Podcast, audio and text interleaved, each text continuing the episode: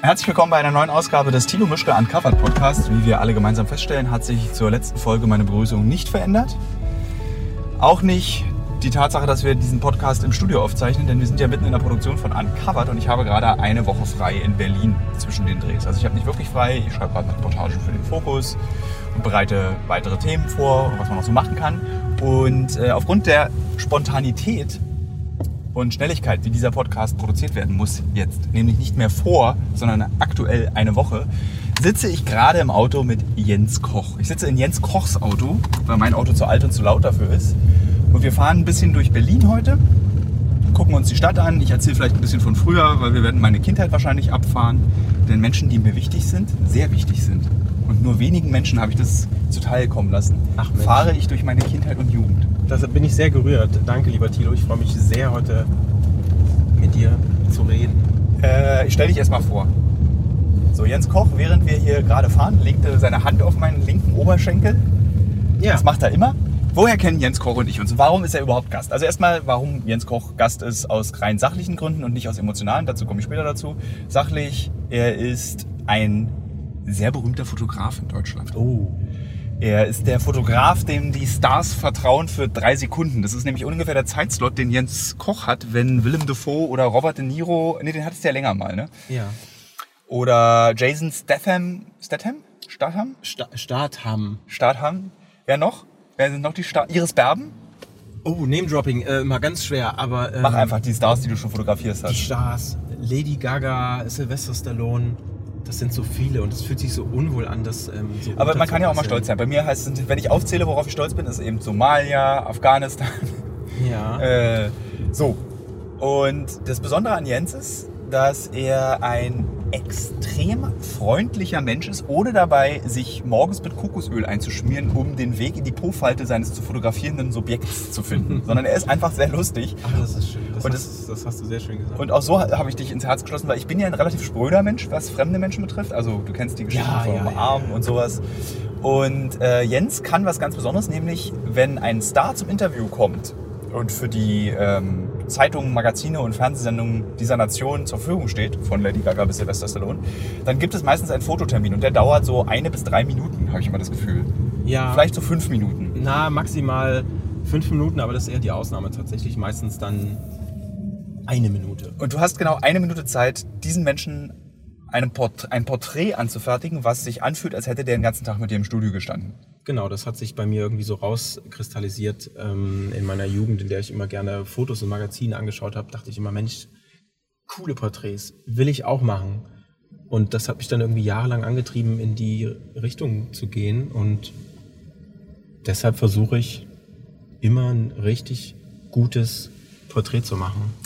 Vielleicht noch zur Zusatzerklärung. Jens ist normalerweise nicht so langsam, wenn er redet. Das liegt hauptsächlich daran, dass er parallel Auto fährt, was wir uns auch entschieden haben zu tun, weil Jens genauso wie ich unter dem ostdeutschen ADHS leidet. Dieses Machen, Machen, Machen, Machen, Machen. Wir müssen noch mehr machen, noch mehr gleichzeitig, noch mehr machen, machen, machen, machen, machen. Na, produzieren immer. Äh, Und er kann sich im Auto besser konzentrieren. Ja, Deswegen weil man sitzt- da so ein bisschen abgelenkt ist und ähm, ich jetzt auch nicht der größte Interviewprofi bin. Lange Das wird gleich locker. Ich verspreche dir, Jens, dass, äh, du wirst gleich Ich ganz bin locker. total locker. Ähm, wir sind jetzt im Übrigen gerade direkt am alten Gebäude des Zentralkomitees der SED, was heute eher unter dem Namen Soho Club bekannt ist. Zoohaus. Soho Haus. Zoho. Zoo. Und wir mit dem Blick auf den Fernsehturm, wir fahren jetzt beide gemeinsam Richtung Lichtenberg. Kriegst du das hin als Leipziger? Das ist links, ne? Ja, kommst du eigentlich aus Leipzig, ja, ne? No, ich, bin, ich bin Leipziger, ja. Und ähm, In den 81er. ja, wir sind beide gleich alt. Jahrgang Jahrgang 81. Aber du bist, glaube ich, ein bisschen früher geboren. Ich glaube, du bist älter. März. Siehst du, ich bin September. Dann bist du ja eigentlich, du bist ja ein, anderer- du bist ja ein Millennial. Im Vergleich zu mir. Ja. Ähm, wie ist denn YouTube? Machst du auch YouTube? You what? YouTube, machen wir, lassen wir mal Kombis da unten. Das ist unser Running Gag. Jetzt gerade in Drehs gerade aktuell ist immer so, weil wir so dieses Jahr vielleicht YouTube machen wollen und so ein bisschen so, so ein äh, off, the, off the Record, nee, äh, behind the camera, behind the scenes machen wollen.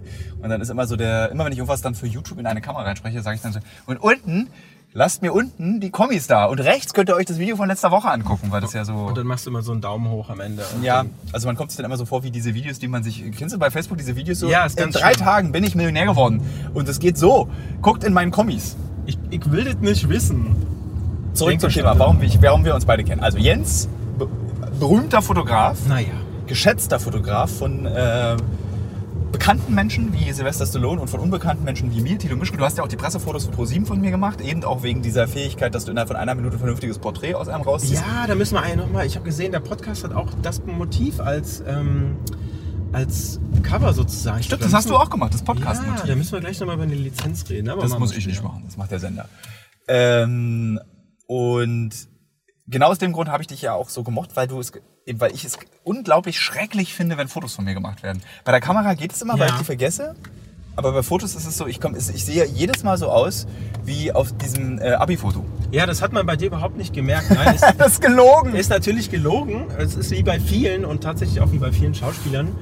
Ähm, Leute verschrecken vor einer Kamera und fallen so in sich zusammen. Du siehst förmlich, wie sie, wie sie, wie sie es nicht mögen. Also erfolgreiche große Stars mögen es, äh, brauchen und mögen es sowieso nicht mehr wirklich fotografiert zu werden. Ähm, und das heißt, wenn ich irgendwann mal erfolgreich und ein großer Star bin, dann weiß ich, dass es mir dann egal ist, dass ich fotografiert werde, weil es mir eh egal ist, weil ich es nicht mag. Du für eine kleine Gemeinschaft bist du schon ein richtig großer Star. Team. Nein. Ich glaube, das ist so, ah, darüber haben wir schon beide oft geredet. Moment, lass mich dich erst weiter vorstellen und dann reden wir darüber, warum wir Ja. über uns unterhalten. So, so, wo haben Jens Koch und ich uns kennengelernt? Achso, erstmal kurz, wo sind wir gerade? Wir sind hier am Leninplatz, der jetzt, glaube ich, Platz der Vereinten Nationen heißt. Äh, Nein, das ist der Leninplatz. äh, Jens und ich kennen uns von unserer gemeinsamen Arbeitszeit bei der Bild am Sonntag. Wir waren beide mal bei der Bild am Sonntag. Ich als relativ verlorener Autor, der aber sehr beeindruckt war von dem damaligen Chefredakteur Walter Mayer und seinem Stellvertreter Robert Schneider. Ähm, Ja, und da haben wir irgendwann zusammengearbeitet. und dann hatten wir einen Job zusammen. Was war denn unser erster Job zusammen? Weißt du das noch? Es, mm, ja, irgendwas Schönes, Reportagiges. Ich komme nicht mehr drauf. Aber Waren auf wir jeden Fall, irgendwo? Ich glaube, es war irgendwas in Deutschland. Aber ich habe dich auf jeden Fall sofort ins Herz geschlossen. Und Weil ich du, dich auch. Weil du so lieb, du bist so ein lieber Typ. Du, du kannst so ganz lieb gucken. Und das, ähm, wirklich, das ist schön. Dabei habe ich ja Schlupflieder. Ja, aber da kann man ja was machen. Ähm, und dann haben wir über die Jahre äh, immer mal wieder Reportagen zusammen gemacht. Wir haben ja dann irgendwann mal versucht, so einmal im Jahr so eine schöne Reportage zu machen. Letztes Jahr waren wir beide für den Fokus in Mallorca und haben Rennradfahrer beobachtet. Ja. Das war sehr schön, haben uns auch ein Zimmer geteilt. Das hat mir sehr gut gefallen im Übrigen. Das ist toll, dass man oft im Job dann äh, Sachen verbinden kann, dass man, dass man einfach einen schönen Ausflug macht und dabei eine gute Geschichte, eine schöne Fotoreportage bei rumkommt. Und ähm, dann haben wir zusammen sehr viel Sport getrieben. Du hast mich, ja- du hast mich ja zu einem Menschen gemacht, für den Sport wichtig ist. Ja. Das sieht man auch, finde ich übrigens. Warum sagst du das in den Podcast rein und schüttelst dabei deinen Kopf? Weil ich es lustig fand. Nein, man sieht es tatsächlich. Die Schultern sind ein bisschen. Ich berühre Thilo jetzt. Er mag es eigentlich nicht. Ich glaube, inzwischen mag er es bei mir. Und ähm, Muskeln sind ganz gut geworden. Es hat sich einiges getan bei dir. Sport tut dir gut. Und das ist ja mittlerweile gar kein Fitnessstudio mehr, kein Crossfit, kein Athletic, sondern einfach nur, wenn es geht, dreimal in der Woche schwimmen. Ja. Mehr ist es nicht. Und das ist der schönste Sport. Wir waren ja heute früh gemeinsam schwimmen. Da ist ja überhaupt auch erstmal die Idee entstanden, diesen Podcast heute gemeinsam zu machen. Wir waren heute früh beide im SSE E, äh, und waren da schwimmen. Ja. Und du hast ja jetzt auch so eine schicke Speedo-Badehose gekauft. Damit akzeptiere ich dich jetzt auch in meiner Schwimmgruppe sehr. Dankeschön. Ähm, bist auch sehr attraktiv in dieser äh, Speedo, muss man auch mal ganz ehrlich zugeben. Auch als heterosexueller Gender-Fluid-Mann Ja. äh, bist du sehr, muss man schon mal sagen, bist schon ein hübscher Mann Okay. mit der Badehose. Äh, zurück zum Thema. Und dann haben wir uns nie aus den Augen verloren, haben Sport miteinander getrieben und irgendwann haben wir auch beide festgestellt, ich glaube, wir sind nicht nur Kollegen, sondern wir sind auch Freunde. Und ich bin ja ein sehr schlechter Freund, und darüber wollte ich heute mit dir auch reden. Ach, das ist schön, dass du das. äh, Ähm, ein sehr schlechter Freund, weil ich nie Zeit habe. Ich bin nie da. Ja, das stimmt. Du bist kein schlechter Freund, aber du bist tatsächlich nie da. Aber so wie das mit richtig guten Freunden ist, ähm, man merkt es nicht, wenn man sich wieder trifft. Wenn man sich ein halbes Jahr nicht gesehen hat oder zwischendurch auch nicht so viel miteinander kommuniziert, es ist immer wieder wie nach Hause kommen. Oh. Wir sind ja beide nicht so emotionale Typen, deshalb ist es gut, Doch. dass wir so, also schon für uns selber, aber dass wir darüber reden. Ich finde, wir beide reden sehr emotional. Ich meine, wir besprechen ja auch beide sehr oft sehr wichtige Lebenssachen, so von wie man mit Geld umgeht, äh, was Liebe ist, wie Liebe funktioniert. Wir reden ja auch tatsächlich über emotionale Sachen, ohne dabei so, so 90er Jahre Bromance-mäßig zu sein, sondern wir beraten Ja. uns, wie wir das sehen, wie wir äh, das, das machen. Darf ich eigentlich sagen, dass du homosexuell bist? Ich bin nicht homosexuell, ich bin bisexuell, aber Okay, darf ich das sagen? ja, das darfst du. Also, Jens ist bisexuell. Das, Wobei, das, ist immer, ist, ja, ist doch überhaupt nicht wichtig, was, nee, ähm, überhaupt nicht wichtig, was aber ich im Mund habe. Das muss man doch überhaupt nicht erwähnen. das ist nicht wichtig, aber das ist wichtig, äh, um zu verstehen, wie wir beide uns unterhalten, weil wir uns auch aus ganz Ah, okay. Äh, Ja, weil- also es ist schon so ein bisschen Bromance bei uns. stimmt. Ne? Wir beide sind attraktive Typen und natürlich Um, achso, wie sieht Jens aus? Das muss man vielleicht mal beschreiben. Jens ist mega attraktiv. ja, Doch, ich finde, dass du ja so richtig heiß bist. Du bist ja so ein mega attraktiver Mann. Okay, das klingt aber jetzt auch nicht so hetero, ehrlich gesagt. Man kann als heterosexueller Mann auch einen Mann attraktiv finden. Ich würde ja zum Beispiel auch. Kann man das? Schreib doch mal. Ich würde Willem Dafoe küssen. Ja. Ich finde, Willem Dafoe ist, so- der sieht aus wie Holzborke als Mensch. Und ich finde das so attraktiv, dass ein Mensch aussieht wie eine, Wie umgefall Holzborke. wie eine, wie eine, wie eine umgefallene Linde. Ach, so eine verknörpelte, Ja. die so ein bisschen. Äh, Ja. So ein so richtig Immer- so ein reifes, sch- schönes. Ja, Stück- einmal noch ins Urmeer Holz. gefallen, dann über die Ostsee getrieben, direkt in den USA wieder raus und wieder zurückgetrieben, am Strand gefunden, eine alte Linde, die 40.000 Jahre Ja, alt aber ist. trotzdem stolz und strahlend. Und so sieht Willem Dafoe aus. Und als ich das Foto von dir von Willem Dafoe gesehen habe, dachte ich mir, was für ein attraktiver Mann, was für eine krasse Zahnlücke. Und der hat ja laut Lars von Trier, der in seinem Film, äh, wie hieß er? Nymphomaniac. Ne, Nymphomaniac, der hat ja auch noch einen riesigen Penis angeblich. Ja, ja. Den sieht man ja, glaube ich, auch so. und da schließt sich wieder der Kreis, ne? zu dir und Zu uns. Das möchte ich nicht thematisieren. Okay. Ähm, Ja, Willem Dafoe ist auf jeden Fall einer meiner, meiner liebsten Fotos ähm, tatsächlich. Den hatte ich irgendwann mal für eine Agentur fotografiert, als er zu Besuch auf der Berlinale war. Und ähm, dann hieß es, ja, wir haben 10 Minuten mit Willem Dafoe. Und 10 Minuten sind verdammt viel. So ab 15 Minuten weiß ich immer nicht, was ich mit den Leuten machen soll, weil dann hab ich's eigentlich schon längst, weil ich ja so geworden bin, dass ich das ganz schnell mache. Und wenn man nach fünf Minuten von jemandem kein vernünftiges Foto hat, dann wird es auch nichts mehr. hattest du mal keine vernünftigen Fotos von Leuten? Wer, wer, wer, ließ, sich denn, sich, wer ließ sich denn nicht fotografieren? Ähm, das gibt's ständig, dass, dass, dass Leute ähm, oft auch gar nicht darauf vorbereitet sind, dass, ähm, dass ein Foto gemacht werden Oh, soll. weißt du, welchen Mann ich noch richtig ext Ja. wirklich extrem attraktiv finde? Sabine Tambrea. ja, Sabine ist ganz toll, den habe ich auch letztens fotografiert. Der zum Beispiel, also wenn Willem Dafoe Ja. eine, eine alte Linde, die durch die Ozeane gespült wurde, ist, ist Sabine Tambrea. so ein geschliffenes, äh, so ein ganz glatt geschliffenes, schönes, helles Holz. In die- So ein, so ein der ist eher so ein Herbstwind, der sich durch den Schal bohrt. oh, das ist schön. So, weißt Ja. du, so, du willst ja auch nicht als. Du Sabine, du siehst aus wie ein geschliffener Stein. Das ist jetzt auch kein Kompliment. Ja, aber er ist, ja aber er ist auch so ein ganz warmer, weißt du? Er Ja. ist so ganz lieb. Es war, wir Ich hatten habe ein ihn tolles kürzlich auf Shooting. dem. Ich hatte, erzähl mir erst von deinem Shooting, erzähl ich dir von meinem Erlebnis mit Sabine. gibt da gar nicht so viel zu erzählen. Wir haben uns auf einen, auf einen Kaffee getroffen und dann ein paar Porträts gemacht, weil wir eine Idee hatten und dann haben wir schöne Fotos gemacht und das war dann auch relativ schnell fertig und wir haben uns ganz zauberhaft unterhalten und der sticht auch ein bisschen raus aus, aus, der, aus der Branche, weil der äh, irgendwie in andere Richtungen denkt und da, da profitiert man von.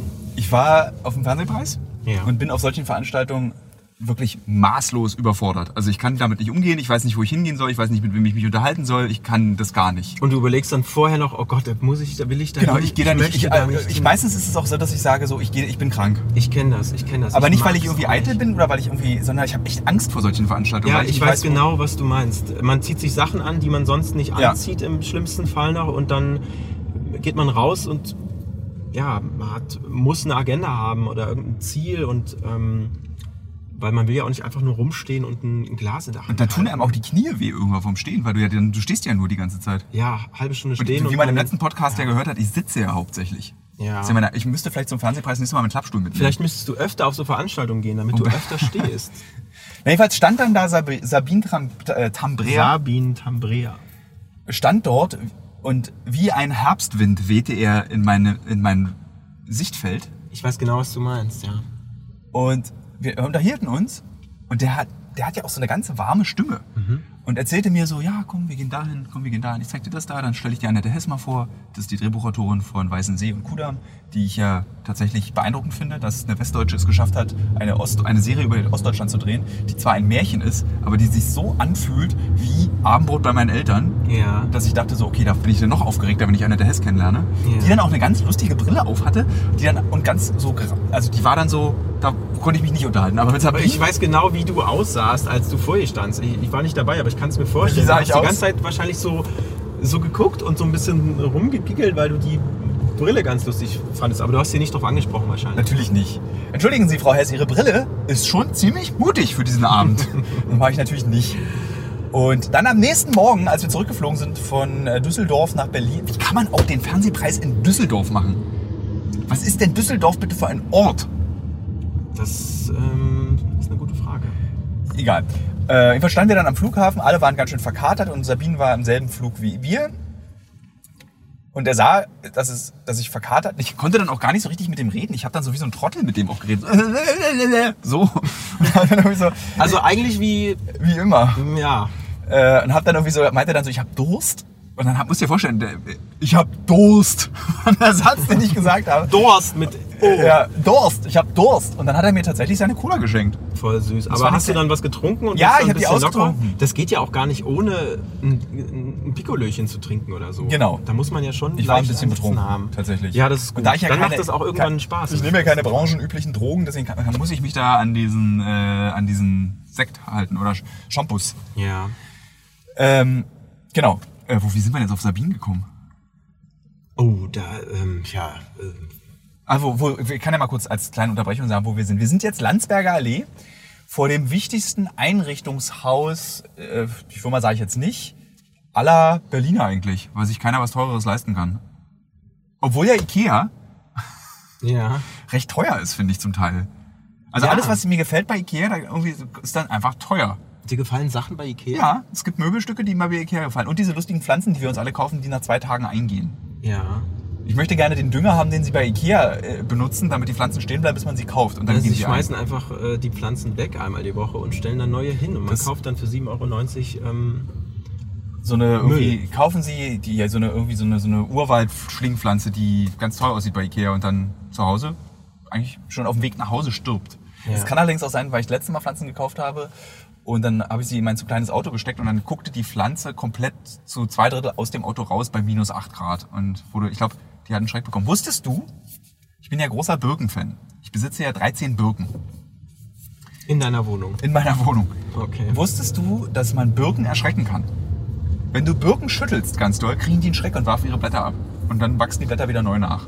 Ist das gut oder schlecht? Es ist das Traurigste, was ich mir vorstellen kann, weil Birke ist ja auch der Nationalbaum der Russen. Und es passt irgendwie so. Das ist so ein, so ein russischere, einen russischeren Baum gibt es nicht. Ja, ich habe gerade so eine Zart. Birkenallergie, deshalb f- finde ich das, ähm, also ich würde da nicht dran schütteln und finde, man sollte generell alle Birken verbieten. Birken verbieten. Birken? Das könnte, das könnte Teil des Parteiwahlprogramms sein, oder? Ja. Birken verbieten. Birken verbieten. Das klingt auch gut. Hat einen guten Klang, Birken verbieten. Ich würde dafür bürgen. Witzig, ist tatsächlich lustig. Äh, also, wir sind jetzt hier also Landsberger Allee und wer mal nach Berlin kommen möchte und wissen will, wie sich, der, wie sich die DDR in Berlin angeführt hat, der sollte mal die Landsberger Allee hochfahren. Ich finde das so schön. Das fühlt sich so ein bisschen wie zu Hause an, so Kindheit. Ich bin ja in so einem Block groß Plattenbau. geworden, in so einem klassischen Plattenbau. Ganz enge Verhältnisse. Wie hießen der? der BW 67 oder wie die alle hießen immer? Das weiß ich nicht mehr genau. Das war ja krass mit. Pla- Ich mache dieses Jahr, können wir schon mal ein bisschen teasern hier in dem Podcast, äh, werde ich einen großen DDR-Fortsetzungspodcast machen, bis hin zum Moment, wenn die Ma- Mauer gefallen worden ist, sei. Ja, Äh, da können wir gerne auch nochmal über den Osten reden, da kannst du gerne nochmal kommen. Da muss ich gerade an äh, David Hasselhoff denken, den ich letzte Woche fotografiert habe, dem wir ja viel zu verdanken haben. Und Das ähm, ist doch so ein Quatsch.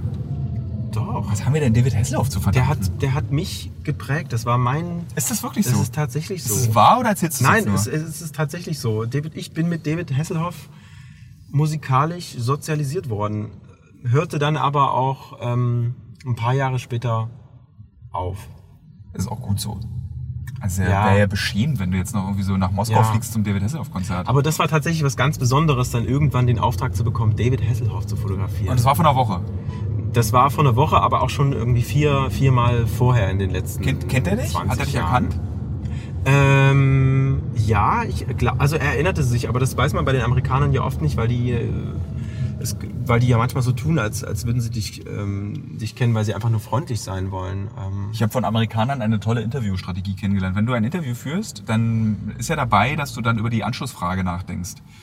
Damit man dir das aber nicht ansieht, ja. guck dem Menschen, mit dem du ein Interview führst, zwischen die Augenbrauen.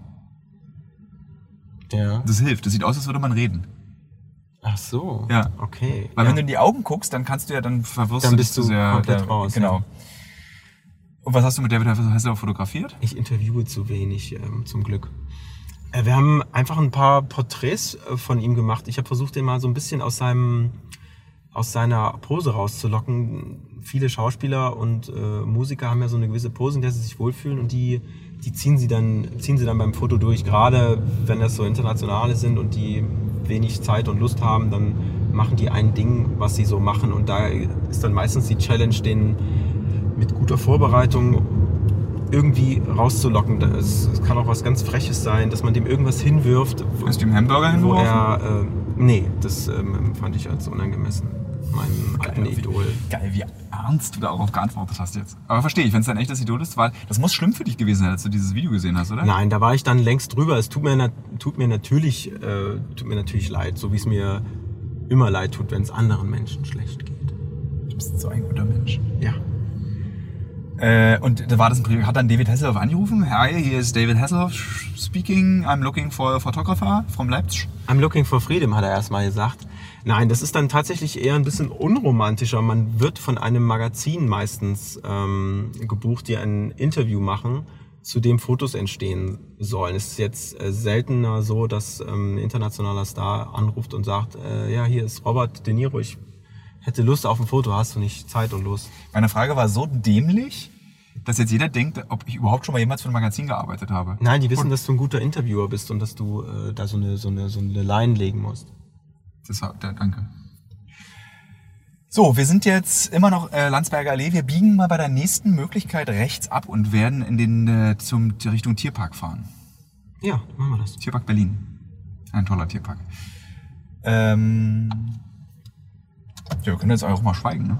Also ich finde es ja im Podcast ganz verträgt auch. Man muss auch. Also das ist ja zum Beispiel eine Fähigkeit, die wir beide können. Wir können ja auch miteinander schweigen, obwohl wir beide sehr Ja. gesprächige Menschen sind. Obwohl man bei dir noch nicht das Gefühl hast, dass du ein gesprächiger Mensch bist. Du bist ja sehr überlegt bei deinen Antworten. Nee, Ich aber vielleicht liegt es auch an dir. Du bist ja, du bist ja so ein, so ein Wasserfall, du bist ja so ein, so ein Fernsehschwein, du erzählst ja immer, du bist ja immer auf Modus und ich bin ja eher so ein, ich bin ja eher so ein Feingeist, weißt du. find, würdest du sagen, ich bin ein Versteht man? Fernsehschwein? Nein. Nein, aber du bist natürlich in einem anderen äh, Beruf als ich und ähm, ich bin es nicht so gewohnt, von mir zu erzählen. Okay, dann, dann bohre ich noch ein bisschen in dir rum. Ja, boah, bitte, gerne. Ähm, Plattenbauten, wenn du die siehst, hier und du dich an deine eigene Kindheit erinnerst, hattest du das auch, dass du dich im Plattenbau wahnsinnig wohlgefühlt hast? Ich kenne nämlich niemanden, der aus der DDR kommt, der gesagt hat, ich fand Plattenbau schon zu Ostzeiten scheiße. Nee, es war, es war schon eng, aber es, es liegt halt einfach an der Kindheit. Ich glaube, ich hätte auch überall anders wohnen können und, ähm, und würde das wahrscheinlich auch gut finden. Aber das ist natürlich eine sehr spezielle Art zu wohnen, die einen wie, ähnlich wie Musik so alte nostalgische Erinnerungen hervorruft. Was war denn der Vorteil vom Plattenbau? Ich habe als zu DDR-Zeiten, ich war so ein Ofenheizungskind, ich habe nie im Plattenbau gewohnt. Der Vorteil. Wahrscheinlich Es war das eine Zentralheizung. neu und es war bezahlbar und ja, also heute möchte ich da nicht mehr drin wohnen. Ne? Das stimmt. Äh, es gibt ja, ja, ich tatsächlich, also ich, da ich nie drin gewohnt habe, ich weiß nicht, wie die Erfahrung ist, wie es in dem Platten. Da hinten steht im Übrigen noch, also wer die Landsberger weiter hochfährt, kann dann da auch noch unsanierte Plattenbauten sehen, noch mit den original Holzfensterchen, die da eingebaut wurden. Ähm, Könnte man auch eine schöne Sozialreportage machen, einfach mal durchklingeln von unten nach oben. das und- macht RTL 2, glaube ich, ja. die ganze Zeit. Harz aber herzlich heißt es dann. Das, die sind, sollen ja angeblich sehr gut sein, diese Harz 4 Sendungen Heißt es von RTL. tatsächlich Harz, aber herzlich? Ich glaube ja. Eieieiei. Und die sollen, hier guck mal da rechts auch ein unsanierter Plattenbau aus der DDR. Oh, schön. Es war nicht alles schlecht. Und links gegenüber Mercedes Zentrale Berlin.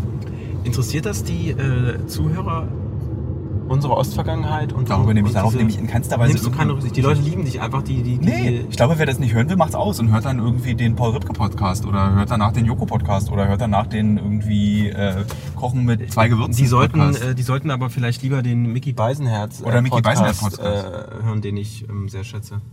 Äh, genau, also das ist ja das Schöne beim Podcast ist, ist Podcast ist ja, dass die Produktionskosten so gering sind, dass es dir egal sein kann, ob du gehört wirst oder nicht. Zum Beispiel Hannes, der ja auch schon Gast in diesem Podcast war, unser Buchhalter bzw. Filmgeschäftsführer. Der macht seit 100 Jahren einen Podcast mit zwölf Hörern. Ach was, Ja, ich glaube mittlerweile sind es sogar 19. bewundernswert. Ja, und wirklich jede Woche ein Podcast vier Stunden. Und jeder kann, kann jeder einen Podcast machen, der möchte? Ja. Also du brauchst Finger um dein iPod zu bedienen oder dein Aufnahmegerät? Das ist so eine Bedingung. Du brauchst auch, du musst eine Stimme haben. Also ich meine jetzt plattformtechnisch. Achso, ich glaube ja, da gibt es keine Begrenzung. Jeder kann auf Spotify oder Apple seinen, Ja. seine Kopfergüsse hochladen. Was ich mich gerade, weil du Kopfergüsse fragst, sag, äh, frage, ist, ob man da so auch so Nazi-Scheiße machen kann. Also ob man dann irgendwie so äh, irgendwie Weltverschwörung und irgendwie die Amis äh, Deutschland BRD GmbH und sowas machen kann. das ähm, weiß ich nicht, aber Ob es da eine inhaltliche Kontrolle seitens Apple oder Spotify gibt. das ähm, ist irgendwie außerhalb meiner Blase. Ich kriege von solchen Podcasts nichts mit. Hier auf der linken Seite sieht man im Übrigen äh, dieses weiße Gebäude mit den gelben Strichen. Das war zu DDR-Zeiten das äh, Mosaikwerk der Deutschen Demokratischen Republik. Ist das so? Ja, in der, man muss wissen als Nicht-DDR-Bürger, dass ähm, die DDR eine Kunstrichtung hatte, das nannte sich sozialistischer Realismus. Und seine Darstellungsformen auf großen Wänden waren Mosaike. Etwas, was es gar nicht mehr gibt, dabei finde ich Mosaike wahnsinnig schön. Die tollen Sachen, die am ähm, Alexander. Genau, im Haus des Lehrers, was man da sieht. Das ist sozialistischer Realismus als Kunstform und Darstellungsform eben ein Mosaik. Und diese Mosaikteilchen wurden dort drüben in diesem Haus oder in diesem Haus hergestellt. Und da war dann auch der berühmte Neo Rauch äh, wahrscheinlich äh, in, in, in der Schule, ne?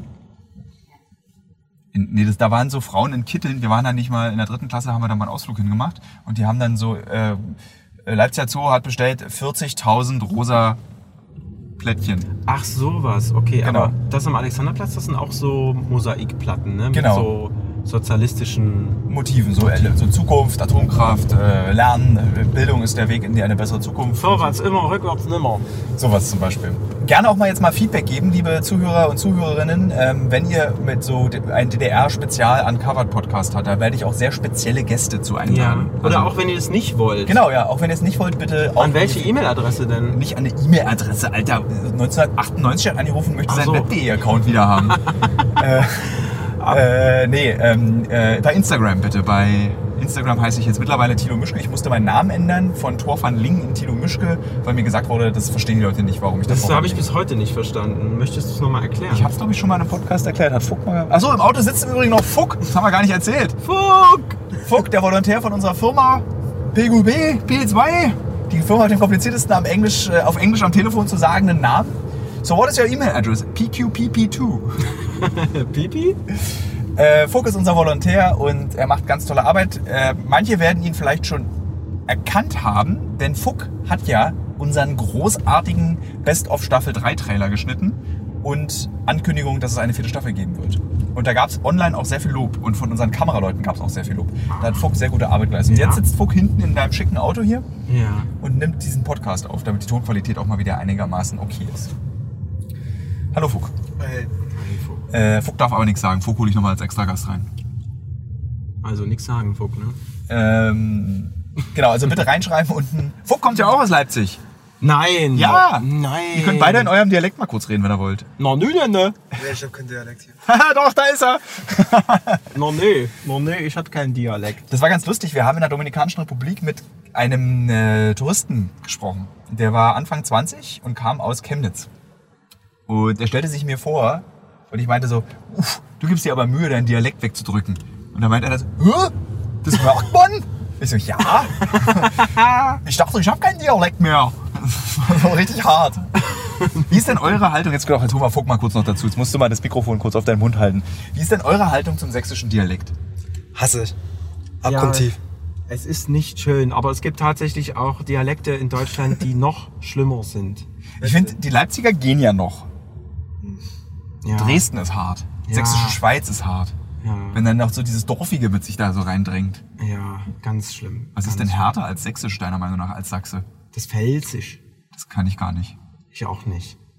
Was ist denn Aber das ist ganz schlimm. Das ist so. Äppele, Büppele und so. Äppele, Büppele? ja, es ist. Äh, Berlinern finden die Leute ja relativ hart. nee, das finde ich wieder ganz gut. Das ist so kumpelhaft. Äh, ähnlich wie das, wie das Kölsch, das, das Kölsch. Nee, das da mag wird ich mir- auch. also bei Kölsch. Nee, wird mir auch so. übel. Kölsch! Bei Kölsch, nee, Kölsch, heißt es Kölsch? Ist das nicht das Nein, Bier? das ist der Kölsch, das Längen ist das. Dieser Slang ist für mich eine Umarmung im Sommer in einer Berliner S-Bahn. Ist das gut So oder für, schlecht? fürchterlich. Wenn du so Leute umarmst von, und dann umarmst du die und dann kommst du mit deinen Unterarmen an die Achseln. Herr Matteo, du verstehst es. Ja, eben. Oh, wie bist so eine keine- ganz du bist- nasse Umarmung hör uns- ist es. Hör uns, du bist ins, Und du, viel zu du lange. verstehst es nicht. Und dann so guten Tag sagen ins Ohr. So eine Umarmung ist Kölsch. Guten Tag. Äh, so, so, so, so fühlt sich dieser Dialekt für mich. Ja, guten Tag, Telo. Komm jetzt mal her, ich nehm dich mal in den Arm, ich bin was verschwitzt. Äh, und wie ist denn Sächsisch? Sächsisch fühlt sich eigentlich. braucht, braucht man nicht. Ja, es fühlt sich auch als Dialekt wiederum fühlt sich das an, wie als hätte man so einen spitzen Kiedel im Schuh, wenn man mit den Leuten redet. Au, au, au, au, au, au. Aber es ist witzig, wenn man sich dann äh, woanders außerhalb Sachsens trifft, dass man direkt so verbandelt ist. Das ist Weil man- aber ist ja im Osten auch so. Die Ossis verstehen sich auch sofort. Ja. Ja. Ähm, und die Wessis, verstehen Sie die Wessis eigentlich sofort? Jetzt haben wir leider keinen einzigen Wessi im Auto. Es ist uns so, so ich komme aus München. Ach, zum Glück, ich komme aus Hannover. Wie ist das da aus? Gibt es das da auch? Das sind doch keine Städte. Nee, ich glaube, der Wessi hat das nicht so. Der hat das nicht so, nicht so gelernt. Dem stand ja immer die Welt offen und der, der hat sich nicht so gebunden. Das ist ein interessantes Thema. Siehst du da, ich finde das sehr interessant, so darüber zu reden. Ich meine, wir stehen jetzt hier auf der, in der Rienstraße, auf der Brücke. Ich glaube, links von uns ist lustigerweise ein S-Bahnhof, an dem wir meiner Meinung nach mal gedreht haben, lieber Fuck, falls du dich daran erinnerst. Arnsfelde. Ja, das ist hier, sind wir, hier haben wir uns ausgetauscht, Undercover. Das war dieser Film, wo wir mit den Rumänen, kannst du das, hast du mal was, hast du eigentlich mal Uncovered geguckt? Und Doc, klar. und Doc nee, Gabor. jetzt, jetzt. Ja, auf der Premiere vor zwei Jahren, als du. Oh. Äh, ich hab's tatsächlich, ich schaff's natürlich nicht im Fernsehen zu schauen. Ähm, und dann will ich's mir online angucken und dann ist da mir, glaube ich, zu viel Werbung oder ich find's nicht. Ja, die oder Mediathek von ProSieben ist auch so ähnlich wie der Anruf deiner eigenen Web.de-Adresse von 1998. Ein bisschen in der Zeit stehen geblieben. Ja, und dann, und dann ist die Netflix-Taste direkt auf der, auf dem, auf der Fernbedienung und dann ist man schnell wieder abgeschweift. Dann bist du bei Netflix und guckst. Äh, Afterlife von äh, Ricky Gervais. Das kann ich nicht gucken. Ja, der, Ricky Gervais muss man mögen. Den mag ich. also den liebe finde ich ihn. schwierig. Ich finde den relativ, der fordert ja auch immer zum Robben von Wildjägern auf und so bei Facebook und im Internet. Ja Beim gut, das Internet. Tierschutzthema ist, ist eine eigene Sache bei ihm. Das ist, das ist das Einzige, was nicht lustig ist bei ihm und das meint er ja auch nicht lustig. Aber alles andere, was er so... Du meinst diese Bilder aus der Badewanne? Die Bilder sind sehr lustig, aber vor allem sollte man sich mal ähm, bei YouTube anschauen, seine Moderation zu ähm, den Golden Globe Awards, wo wirklich ähm, die A-Liga der Hollywood-Prominenz äh, im Stuhl versinkt, weil er sie ohne, ohne Tabus äh, runtermacht und sich s- es ist so unfassbar witzig. Ich finde, ähm, das ähm, würde ich euch mal ans Herz legen. Äh, also warte. www.youtube.de YouTube. slash 7xyKV4W327K273B. Nee, Das warte, ist der Link da ne? war sein. noch ein Schrägstrich zwischen. Okay.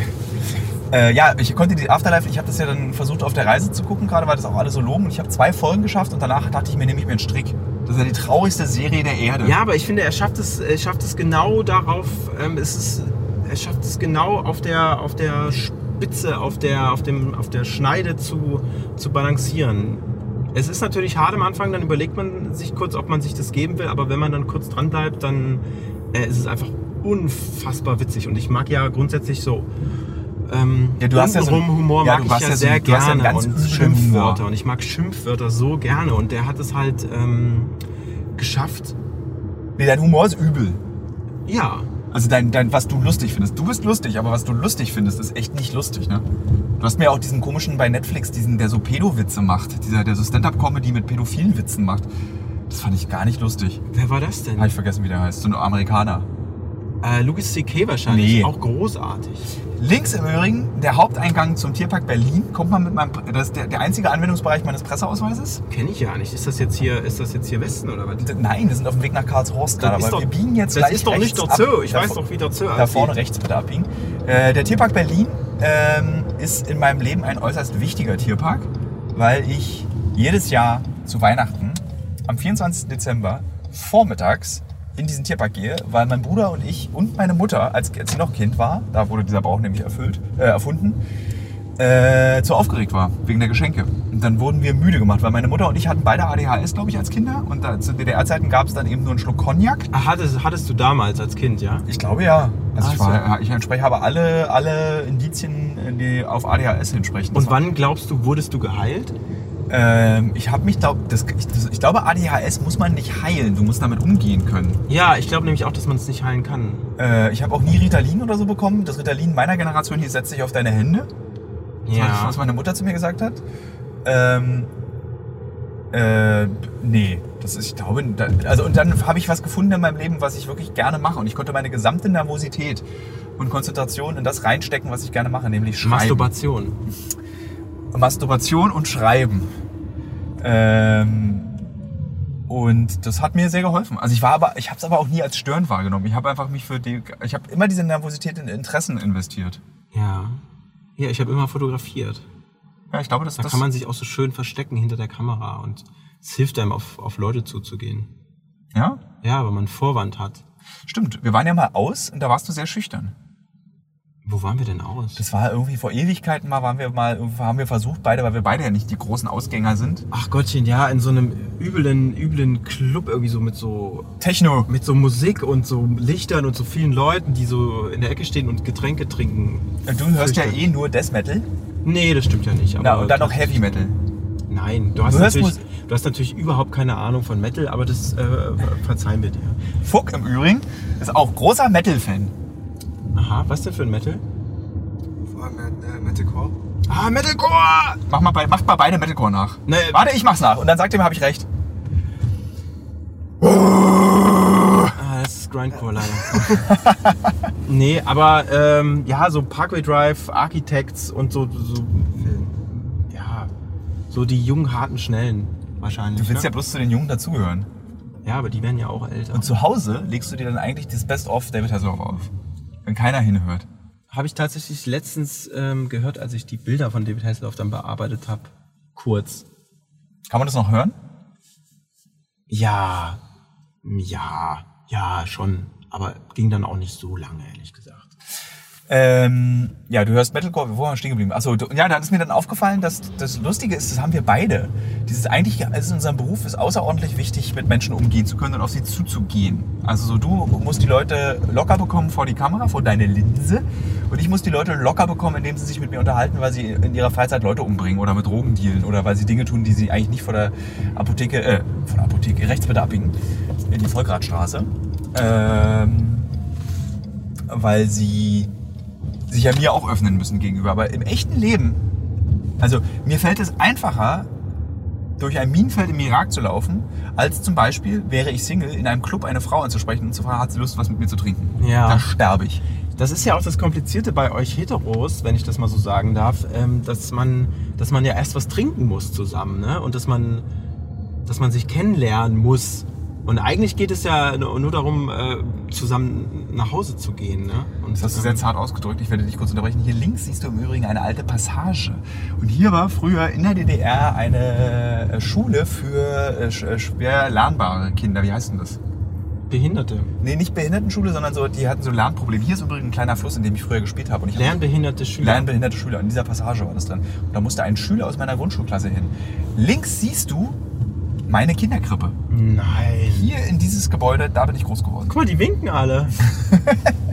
Hier ist der Kindergarten meines Bruders Bertram. Ich bin dann im Kindergarten, war ich im Friedesheim. Hier rechts in diesem Haus hat Manuela gewohnt. Die erste Frau, an die ich mich erinnern kann, in die ich mich verliebt habe. Schön. Ähm, fahr doch mal bitte links. Ja. Und Da fahren wir jetzt ein bisschen in Lichtenberg rein. Sag mal, Fuck, das ist so wie ich es beschreibe. Kann man das dann als im späteren Podcast verstehen, die Leute? das, Kann wenn man die- auch verkürzen, glaube ich. Nö. Ich- Muss man durch. Muss man durch. So, das Licht, Lichtenberg hat sich ja auch krass gemacht. Lichtenberg war ja mal so ein krasser Faschobezirk. Meine Eltern sind aus diesem Bezirk weggezogen, weil es hier zu viele Neonazis gab. Krass. In der Weitlingstraße gab es Straßenschlachten mit der Polizei und Neonazis. Da war, hat dieser berühmte die Anfang der 90er Neonazi-Anführer gewohnt, der dann später als schwul geoutet wurde und an HIV gestorben ist. Ach, der, ja. So ein ganz kennt man berühmter- aus Spiegel TV. Genau, ganz berühmter Neonazi. Hier auf diesem Sportplatz rechts habe ich im Übrigen gelernt, Sport zu hassen. In der Schule. Hier ist ja nämlich meine Grundschule, ist hier auch in der Nähe. An der fahren wir gleich vorbei. Der sah früher nicht so aus. Der sah früher aus wie so ein NVA-Drillplatz. Ja, war ja auch alles Und ein jetzt sieht bisschen man was ganz härter damals. Besonderes. Hier rechts, glaube ich, kann man es erkennen, ein bisschen da hinten. Das siehst du jetzt nicht. Da sind die äh, Heißdampfleitungen, die Marzahn mit warm, warmem Wasser und warmen Luft versorgt haben. Rechts bitte. Und äh, da hat man als Kind drauf gesessen und es gab einen Film mit Jana Palaske, der hieß Alaska.de. Vielleicht hast du von diesem Film mal gehört. Der meiner Meinung nach vermutlich einzig gute Film mit Jana Palaske. Ähm, und der spielte auf diesen Heizröhren, weil man sagte, der geht nach Alaska. die gehen hoch nach Alaska. Da wurde so DDR-Kindheit, Junge nach der Wende kurz aufgearbeitet und Jugend und Pubertät und so. Und dann habt ihr alle versucht, in das Rohr, in den, durch das Rohr in den Westen zu kommen. Auf der rechten Seite siehst du meine wunderschöne Grundschule. Ach, die ist gar nicht mal so schön. Nö, ich kann da wären gerne- bei mir so Albträume wach. Ja. Schule war bei mir auch immer irgendwie, ich hab's, ich hab's gehasst. Ich, Ich hab auch. oft die Schule gewechselt und So schlimm war es bei mir nicht, aber ich habe Schule. Wie- Warum, aber warum musstest du Schule wechseln? ähm, ich war ein schwieriger, ich war ein schwieriger Junge. Links. Ich war ein lustiger, wie ich fand. Ich war mal der Klassenclown. Links? Ja, darfst du nicht durch, ne? Warte, das machen wir jetzt einfach mal. Na Das los. ist so als. Das äh, machst du ja auch. Das machen wir jetzt einfach mal als Challenge. Pass mal auf, jetzt wird er gleich winken. Nein, du darfst hier nicht reinfahren. Guck mal. Boah, aufregend. Guck mal, wir fahren jetzt einfach hier rein. So, wir fahren jetzt hier durch die Einbahnstraße. Ja. Äh, Kindheit war. Ja, war. War aufregend für die anderen. Und dann. Ähm, habe ich öfter mal die Schule gewechselt und dann war ich irgendwann zum Glück auch schnell raus aus der Schule und konnte was Vernünftiges lernen, was in meinem Fall Hotelfachmann war. Das habe ich dann auch abgeschlossen und wollte aber immer fotografieren. Und dann ging das mit der Fotografiererei los. Das Gute ist, dass wenn Robert De Niro keinen Bock mehr hat, dich anzurufen, um sich fotografieren zu lassen, kannst du immer noch als Hotelfachmann arbeiten. Ja, Würdest du es tun? Nee, ne? nein. Wir sind jetzt in, Berührung- in der Marie Curie-Allee, der berühmten äh, polnischen Nobelpreisträgerin, die im Übrigen die einzige Nobelpreis, also die, der einzige Nobelpreisträger Trägerin ist hier in 79, da oben bin ich geboren und erwachsen worden. Da. Ja. Die ersten zehn Jahre meines Lebens. Äh, Marie Curie hatte, wusstest du das, dass sie einen Nobelpreis in Physik und Chemie hat? Ja, natürlich wusste ich das. Und deine Hörer ähm, wissen das wahrscheinlich. Das unterstützt auf jeden Fall dieses von mir bekannte Bild, dass ich ein unangenehmer Klugscheißer bin. Wenn ich so eine Information nochmal reinstreue. Wie hieß die Frau? Marie Curie oder wie man in Lichtenberg sagt, Marie Curie. Und die, Marie Curie. Und die wurde nach der Straße benannt, oder was? Ja. Äh, du warst also ein, ein schwieriger Schüler. Warst du schlecht in der Schule? Mit Noten und schlecht und so? Ich war nicht besonders gut in der Schule, weil, ähm, ja, das Schulsystem damals genauso unverständlich war wie heute, schätze ich. Du, du wirst nicht gefördert ähm, in, in, in Sachen, die du vielleicht gut kannst, sondern du absolvierst halt irgendwas, was auf irgendwelchen Listen steht und ähm, lernst Sachen, die du nicht brauchst. Also ich hatte Angst vor Mathe und ähm, habe nicht besonders gut aufgepasst und merke heute, es fehlt mir überhaupt gar nicht. Hm, ich hatte ganz andere Erfahrungen mit der Schule, sowohl im Osten als auch im Westen dann. Ich hatte immer das Glück, Lehrer zu haben, fahr mal rechts, äh, Lehrer zu haben, die mich gefördert haben, die immer irgendwas in mir erkannt haben und immer auf mich aufgepasst haben. Erste Klasse, Tilo, nervös, setz dich auf deine Hände, was passiert? Mein, äh, Lehrer, meine Lehrerin, Frau Fliegenschmidt, ähm, gibt mir, schickt mich in den Schachkurs. Aber vielleicht muss man den Hörern dazu auch sagen, dass äh, du ja wahrscheinlich dann aus einer privilegierten ähm, Überhaupt nicht. DDR-Familie Überhaupt nicht. stammst. Ganz arme Verhältnisse. ja gut, arm waren wir alle. Nee, also ich komme aus keiner. Also meine Oma war privilegiert, aber meine Mutter und mein Vater waren nicht privilegiert. Warum war Oma Das privilegiert? kommt nochmal dann als extra Podcast. Ja, das dachte ich mir nicht. Ähm, leider ist Omi ja jetzt im November gestorben.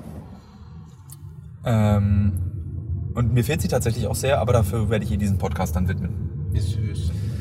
Und ich habe sie auch in der Deutschen Bahn versteckt, äh, als, als, als äh, Reiseperson, die ich getroffen habe. So einen Nachruf habe ich ihr da geschrieben, weil es gab mal so eine Reportage mit meiner Großmutter. Hier wurde ich im Übrigen, wie dieser Bus, der 240er? Na sicher. Hier an dieser Stelle wurde ich überfahren. Ich bin aus diesem Bus ausgestiegen und wurde vom Auto überfahren. Überfahren, es ist über dich drüber Über mein gerollt. Bein, ja. Dieser Unfall im Übrigen, ich weiß nicht, ich habe es manchmal schon erzählt, hat mein Leben maßgeblich verein- beeinflusst. Kennst du die Geschichte nicht? Die muss ich dir schon Naja, erzählen. ich meine, du hast nur noch ein Bein und machst damit diese ganzen, äh, diese ganzen äh, spannenden Reportagen. Das muss man erstmal schaffen. Spektakulär finde ich aber auch, wie ihr das schafft, dass man das nicht sieht, dass du ein Einbein bist. Also sagen wir mal anderthalb Bein, aber das eine Bein ist komplett ab, ne? Ähm, so, und wollen wir das so stehen lassen? Ja, das lassen wir einfach so stehen. Äh. aber ich wollte dich nicht ablenken. Ähm, Nee, machst du ja gar nicht. Du bist ja auch eigentlich der Gast und ich rede nur wieder die ganze Zeit. ja, aber hey, es ist so wie immer, Tilo. Ist alles in Ordnung. Ähm, ja, ich hatte einen Verkehrsunfall als neunjährigen Jungen und der war so schwer, dass meine Eltern dachten, dass ich sterbe. Also die Oh haben den nein. berühmten Anruf bekommen hier hinten, da fahren wir gleich dran vorbei, am Oskar-Zieten-Krankenhaus. Bitte kommen Sie ins Oskar-Zieten-Krankenhaus, Frau Mischke, Herr Mischke. Ihr Kind hatte einen schweren Verkehrsunfall. Oh, scheiße. Und das hat meine Eltern so sehr traumatisiert, dass ich meiner Meinung nach, das habe ich auch schon mal gesagt, deswegen will ich mich nicht wiederholen, aber ich sage es trotzdem nochmal, die ersten Helikoptereltern der Deutschen Demokratischen Republik hatte. Ich durfte nichts mehr danach. Die hießen aber dann Hubschrauber-Eltern. Ich durfte nichts. Ich durfte, ich musste vor Einbruch der Dunkelheit nach Hause kommen. Da war ich schon noch, da war ich schon 15. Und dann hast du angefangen zu lesen, weil du nichts mehr machen Nee, das, halt- durftest. das habe ich schon immer gerne gemacht, aber da, ich glaube, ich erkläre mir immer damit meinen heutigen, meinen, meinen Wahn, gefährliche Sachen machen zu müssen. Ja. Äh, so erkläre ich mir das so einigermaßen.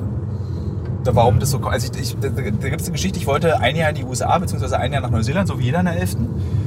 Und äh, durfte das nicht, weil meine Mutter gesagt hat, Tino, du fällst sofort ins erste Loch und bist tot, wenn du da landest. Ja, deshalb finde ich es besonders super, dass du heute so viele Ja, aufregende Reisen machst. ja. Aber nochmal zurück zu deinem Gast, Jens Koch, Fotograf Ja. aus Berlin. Ähm, frag ihn nochmal was. Ähm, Ja. ja, warte, lass mich kurz überlegen, ich muss ja kurz nachdenken. Es muss ja eine gute Frage sein, aus der sich mehrere Fragen ergeben. Ja. Ähm.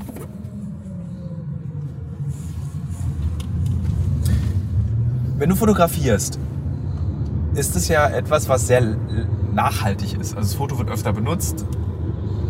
Äh, Es wird öfter, es, es taucht immer wieder auf. Wenn Menschen das Foto mögen, benutzen sie das Foto für wichtige Dinge. Wie kannst du eigentlich, w- wann, bist, wann weißt du, dass du stolz auf deine Fotos bist? Also wann kannst du sagen, ich bin stolz auf dieses oder jenes Foto? Was ist der entscheidende Faktor für dich da? Ähm, also merken tue ich es natürlich, während ich das Foto mache. Woran messe ich das? Das messe ich daran, ob ich es schaffe, in der Sekunde die Person in die Richtung, in irgendeine Richtung zu rücken, in der was passiert, außer dass sie einfach nur in die Kamera guckt. Ist das verständlich? Ich werde noch, mh, nicht ganz. Also mach, mach, mach mal noch eine Variante einfacher. Also es ist dann so, ist ein gutes Foto, ein gutes Foto. Hast du dann so ein warmes Gefühl? Wenn ich zum Beispiel schreibe und eine gute Zeile habe, dann habe ich so ein komisches, warmes, richtiges Gefühl im Kopf. Ja, bei mir geht dann so direkt ein Feuer an. Wenn dann, um nochmal auf Willem Dafoe zurückzukommen, ähm, hast du ungefähr vorher eine Ahnung, äh, was der macht, wie sein Tag ist, wie du mit dem umgehen kannst, hörst, hörst vorher, wie es dem geht. Ähm, Fahren verloren. Ist Ja. ja. die Frage? Die Frage war, wann du entscheidest, wann du stolz auf deine Arbeit bist. Weil bei mir sind es zum Beispiel, ich gebe dir ein Beispiel an mir, damit du das daran ablenken, also abnehmen kannst. Ich bin stolz nicht auf bestimmte Geschichten, sondern auf bestimmte Erlebnisse, die ich hatte, dass ich das gemacht habe, dass wir, dass wir es geschafft haben. Und es ist so, zum Beispiel, wenn du mich fragen würdest, bin ich stolz auf Uncovered, auf das Produkt Uncovered. Dann würde ich eher sagen, nee, ich bin nicht stolz auf, auf das Produkt Uncovered, sondern dass wir es geschafft haben, auf ProSieben in Somalia sein zu können. Ja. Darauf bin ich ganz Genau. stolz. Ich denke, das ist, ist bei mir ähnlich. Es geht natürlich bei mir direkt um das Foto, das ich mache und das wird dann publiziert in einem Magazin. Aber toll finde ich es natürlich, weil ich es gemacht habe, weil ich das Privileg hatte, das Foto machen zu dürfen. So wie ich es möchte. Hast du eigentlich manchmal Angst? Weil zum Beispiel, ich, ich messe es wieder an mir, damit es für dich besser, weil es Ja. einfacher wird. Du bist ja auch, ne, ich bin Abiturient und so. Und das- Ja, ja, ich bin da ja eher, ich bin ja, guck mal, aus einfachen Verhältnissen, Tilo. Ähm, es gibt ja immer Leute, die nachwachsen. So, es wird irgendwann einen neuen Tilo geben, der heißt dann vielleicht irgendwie. Es wird nie einen neuen Tilo. Na doch, es geben, wird, aber- du bist eher total. Jeder von uns ist ersetzbar. Ja, Niemand ist absolut einmalig. ja. So, natürlich gibt's, jeder ist einmalig, das steht auch auf Valentinstagsgrußkarten.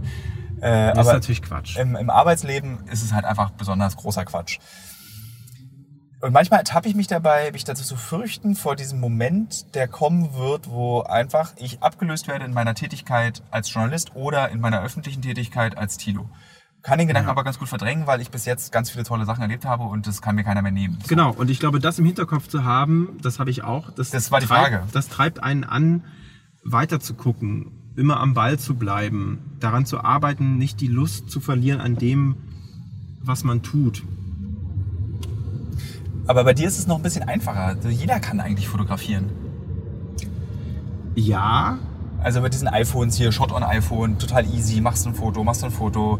Äh, dann gewinnt irgendeiner den Sony Press Award mit Fotos, die er irgendwie mit seinem Nokia 6210 gemacht hat. Äh, also das, man, genau, man aber bei bekommt den meiner Eindruck, Arbeit geht es ja vor allem darum, also dass ich dankbarerweise das ähm, Privileg habe, Leute fotografieren zu dürfen, die andere nicht fotografieren. Da mache ich mir gar nichts vor. Ich bin mir dessen völlig bewusst.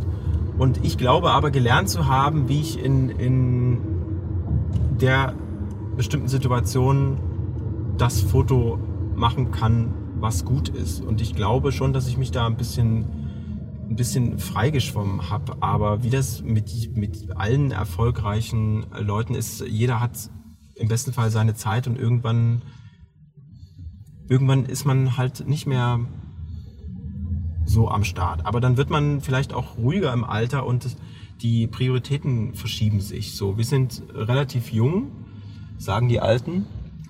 Und Wir sind beide 38. Sind wir eigentlich damit relativ jung? 38 klingt verdammt alt. Ja, ich guck mal kurz auf Fuck, der ist nämlich 12. Fuck, 20. äh, sind, ist man mit 38, äh, in deiner Welt sind wir schon alt, würde ich sagen. Sagst du das jetzt nur, weil du bei uns Volontär bist? Oder Nein, weil meine Schwester ist auch 35 und sie ist noch super jung. So wie ihr. liegt es daran, dass wir nicht mehr alt werden können?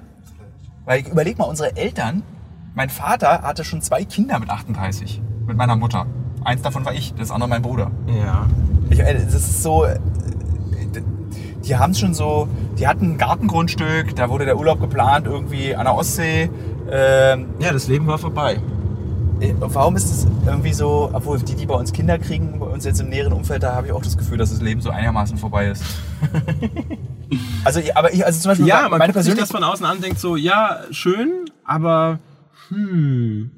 Ein Freund von mir meinte letztens, ähm, wir waren auf einem Junggesellenabend und dann ging es allgemein darum, ja, und ähm, Heirat und so jetzt, ja schön. Und mich stolperte spontan die Frage raus, die völlig ernst gemeint war und gar nicht böse, so warum? Warum, hei- warum heiratet ihr eigentlich? weil es für mich so ein altes konservatives Ding ist. Und ja, um auf die Frage zurückzukommen, wir werden vielleicht ein bisschen später älter, aber die, die nach uns kommen, werden noch später älter.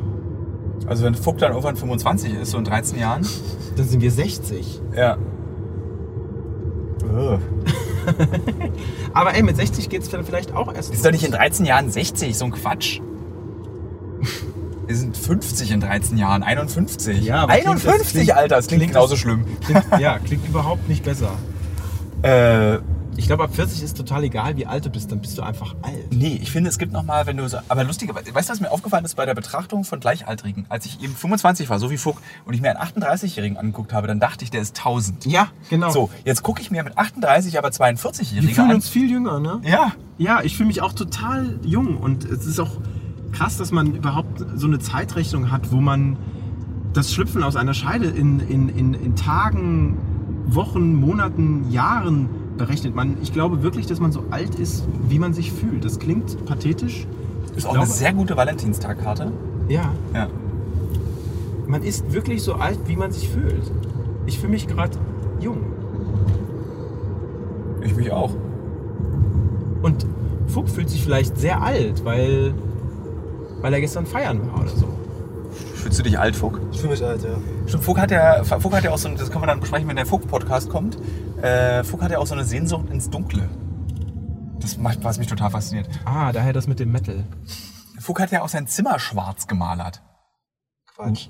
Hast du mir erzählt? Nein. Okay, Vogt hat sein Zimmer doch nicht schwarz gemalert. Äh, aber als ich Vogt meinte, nimm doch das Zimmer nach hinten raus, weil Vogt ist nämlich in meine alte Wohnung eingezogen, die sich im Übrigen dort drüben befindet, äh, Frankfurter Allee. Ich sage nicht die Hausnummer. Ja. Ähm, ich finde ja, der schönste Ort in Berlin ist 30 ist die Hausnummer. Ist die das Karte- kann man ruhig mal sagen. Ich vertraue deinen Hörern. Äh, äh, apropos meine Hörer, ne? Ich habe irgendwie gesagt, dass ich jetzt am Dienstag drei Autogrammkarten mit zum Schwimmen mitbringe. Keiner war da. Ach krass. Das tut mir leid. Das ist nicht so schlimm. Hatte auch die Autogrammkarten nicht dabei. Ich war auch eine Stunde zu spät.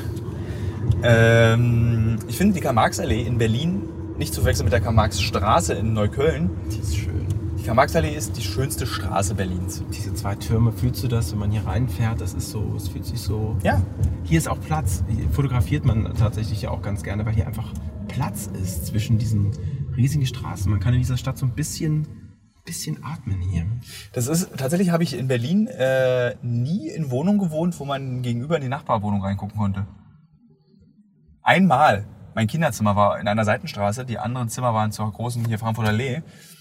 Und da hatte ich die, weißt du, 16 und da hatte ich so eine Astronomiephase und habe mir ein Teleskop gewünscht. Und das stand dann in meinem Kinderzimmer am Fenster, was wiederum dazu führte, dass die, die gegenüber gewohnt haben, sich bei meiner Mutter in einer Buchhandlung, die auch um die Ecke war, beschwert hätten, dass irgendjemand in diesem Haus mit einem Teleskop in die anderen Wohnungen reinstarrt. Habe ich aber gar nicht gemacht. Hast du bestimmt gemacht. Habe ich gemacht. ist ja schon auch spannend. Aber es laufen erstaunlich wenig Leute nackt durch ihre eigenen Wohnung. Echt, ich laufe immer nackt durch die Wohnung. Ich finde, das ist die ultimative Freiheit, nackt zu sein. Aber ähm, da stoße ich bei dir ja nicht auf taube Ohren. Ich bin auch, habe jetzt kein Problem mit Nacktsein. Das ist schon richtig. Aber ich glaube, sind wir beim Thema nackt. äh, lustigerweise laufe ich aber nicht nackt durch meine Wohnung. Ich habe auch keine Hauskleidung. Aber du bist ja ein Sparfuchs, bei dir ist es ein bisschen kühler, Ich bin, glaube ich. du bist jetzt der zweite Mensch, der zu mir sagt, ich bin ein Sparfuchs. Ich bin doch kein Ich, glaub, Sparfuchs. ich glaube, bei dir zu Hause ist es kalt. Bei mir ich, ist es Doch, immer ich war kalt. mal bei dir, es war kühl. Es ist kalt, aber nicht, Und weil bei ich mir spare. ist richtig warm. Es fühlt sich an wie Urlaub. Das, aber ich mag es eher kühl, aber nicht, weil ich. Sag mal, zurück zu dem Sparfuchs. Ich bin doch kein. Das klingt immer wie Geizknochen. Nee, nee, ein Sparfuchs ist doch positiv. Ich bin auch ein Sparfuchs. Du bist doch kein Sparfuchs. Doch, ich. Du kaufst dir jedes iPad, was rauskommt. Nein, überhaupt gar nicht. Nee, also zurück zum Thema nackt. Ähm. Ja, Freikörperkultur. Ja. DDR. Ja, ich, FKK ist nicht mein Ding.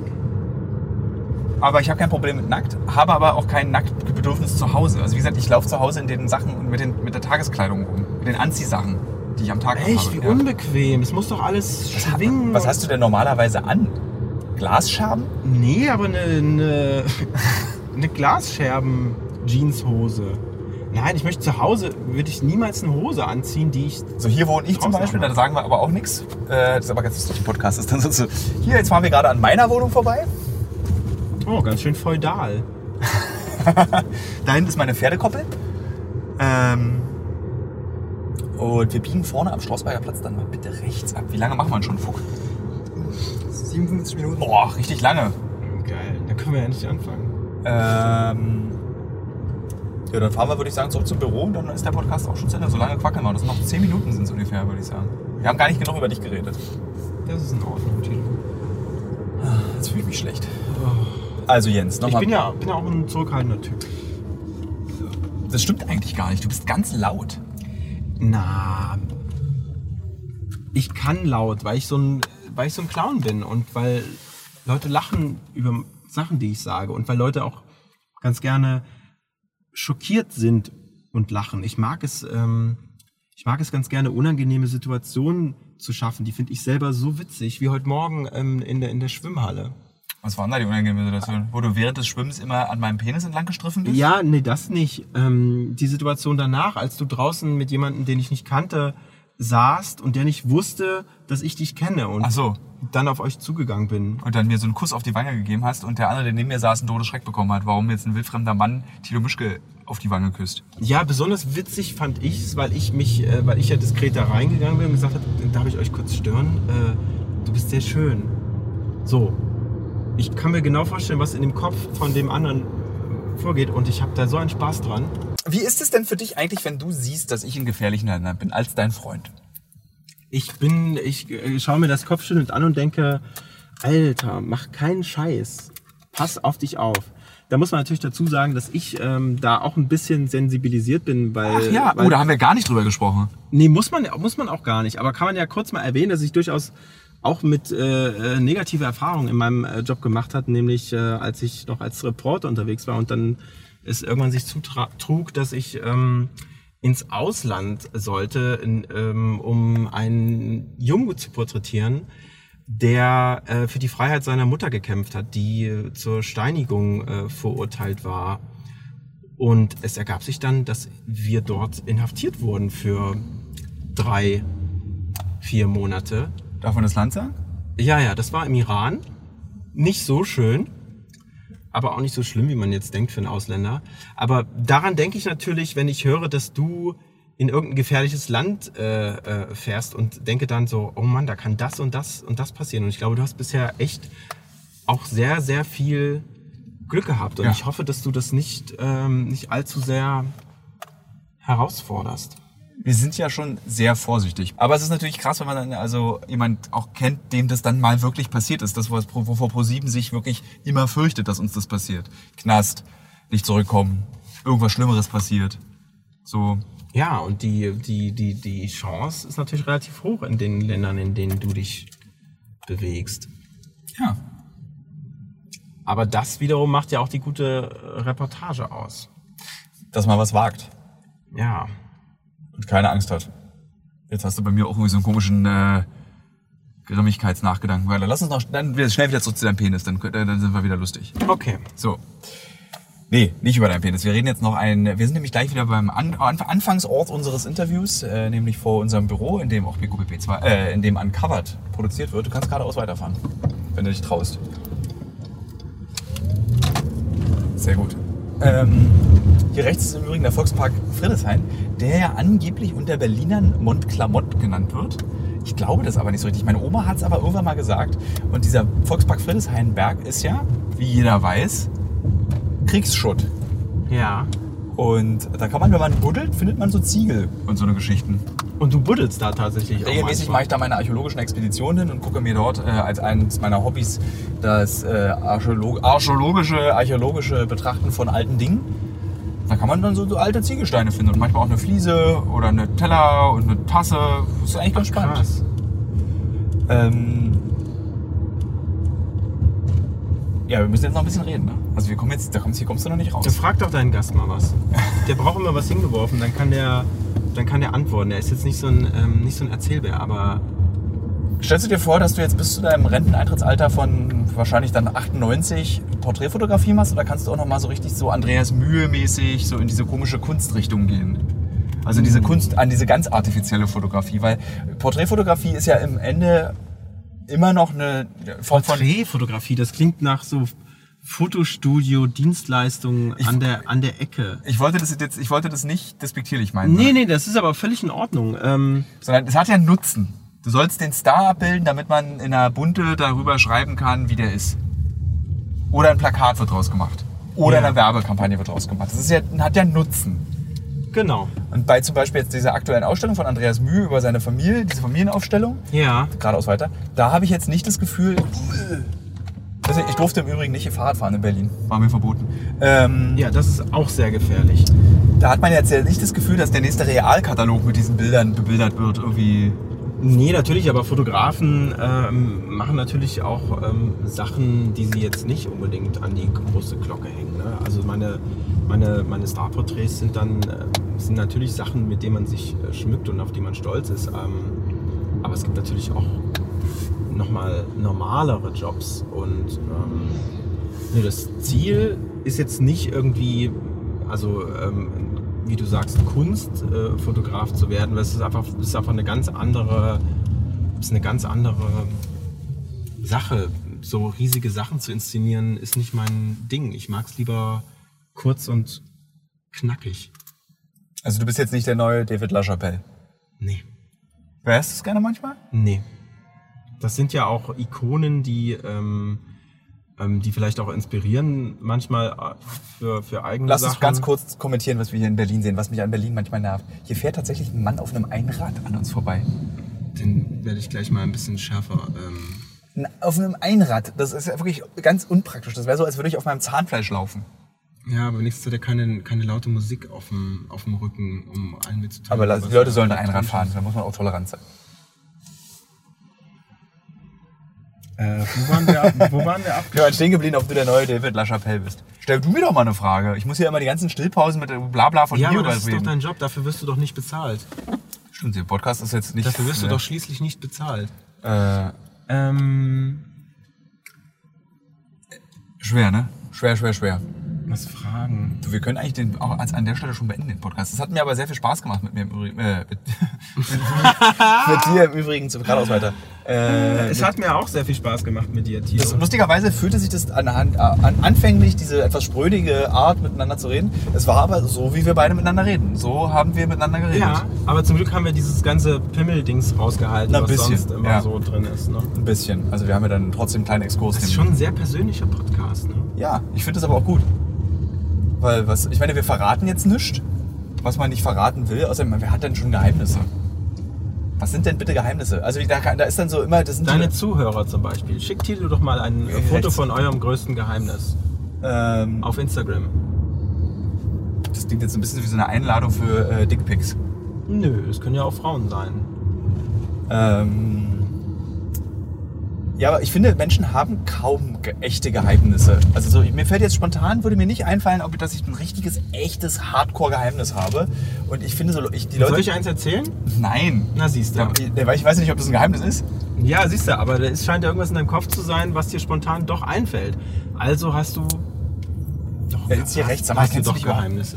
Äh, aber zum Beispiel so, wenn du eben wie zum Beispiel dieser Typ bist in Mexiko, den wir interviewt haben, der so der, der Folterer. Der hat Geheimnisse, finde ich. Und Er hat jetzt sehr viele Menschen gefoltert, ne? Und umgebracht. Aber das sagt er ja, erzählt er ja auch im Internet. Ja, aber er sagt halt nicht wie, was, für wen, warum. Das sind so, weißt du, diese, diese Ko- weißt du so, äh, nehmen wir mal weil, weil er dann gefoltert wird. Nehmen wir mal, ein- wahrscheinlich. ich mach mal ein Beispielgeheimnis. So, äh, ich sammle Ü-Ei-Figuren von äh, 1996. So, wäre mir peinlich, wenn ich das machen würde. Wäre ein Geheimnis. So, und wenn du das aber gegenüberstellst mit Geheimnissen von Leuten, die echte Geheimnisse haben, dann ist das auf jeden Fall so. Ja, wenn man zum Beispiel darüber nachdenkt, dass wir, dass, dass man wahrscheinlich regelmäßig Leuten über den Weg läuft, die jemanden umgebracht haben und keiner weiß es. Außer die Person. Jetzt hier in Berlin oder während der Arbeit für Uncovered? Und generell, Glaubst du, es gibt so viele Leute, die Leute umgebracht haben? es gibt, gibt bestimmt, du bist bestimmt schon mal an jemanden vorbeigelaufen, der jemanden umgebracht hat. Ja, da- gut, das kann ich bei dir, kann ich, da, da weiß ich ich habe mich mit den Leuten auch unterhalten. Ja. Also, weißt du jetzt in Berlin oder im Leben? Im Leben, Geradeaus. in Berlin. Und dann links. Ich glaube, also ich, ich kann mir nicht vorstellen, dass ich, also das glaube ich nicht. Das, da könnte man so eine schöne Quatschstatistik. 50% der Deutschen haben schon mal jemanden umgebracht. Nee, aber da gibt es was bestimmt, bedeutet das? da gibt's bestimmt eine Statistik für. Ja klar, weil wenn du einen Mord hast, dann gibt es einen Toten, dann hat den jemand Da umgebracht. siehst du, und wie viele Mörder laufen hier draußen rum? Wie viele Morde gibt es dann pro Jahr? Also ich glaube, es gibt jetzt nicht 100.000 Morde pro Jahr in Deutschland. Es gibt, so, ich google mal schnell, das kriegen wir nicht raus. Äh, wir sind jetzt ja auch am Büro. Aber es ist eine interessante Frage, aber ich möchte dir da vehement widersprechen, dass ähm, du auf jeden Fall schon mal an einem Mörder vorbeigelaufen bist in Berlin. Okay. Kann ich mitleben. Jens Koch, es war wunderbar. Tilo Mischke, ich danke dir. Ähm, es war sehr schön. Liebe Hörer, liebe Hörerinnen, ich bin immer bereit für Feedback, wenn euch das zu quatschig, zu...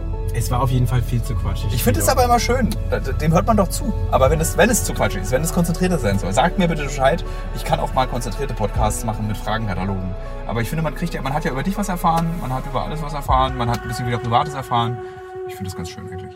Es war mir eine Freude. Danke.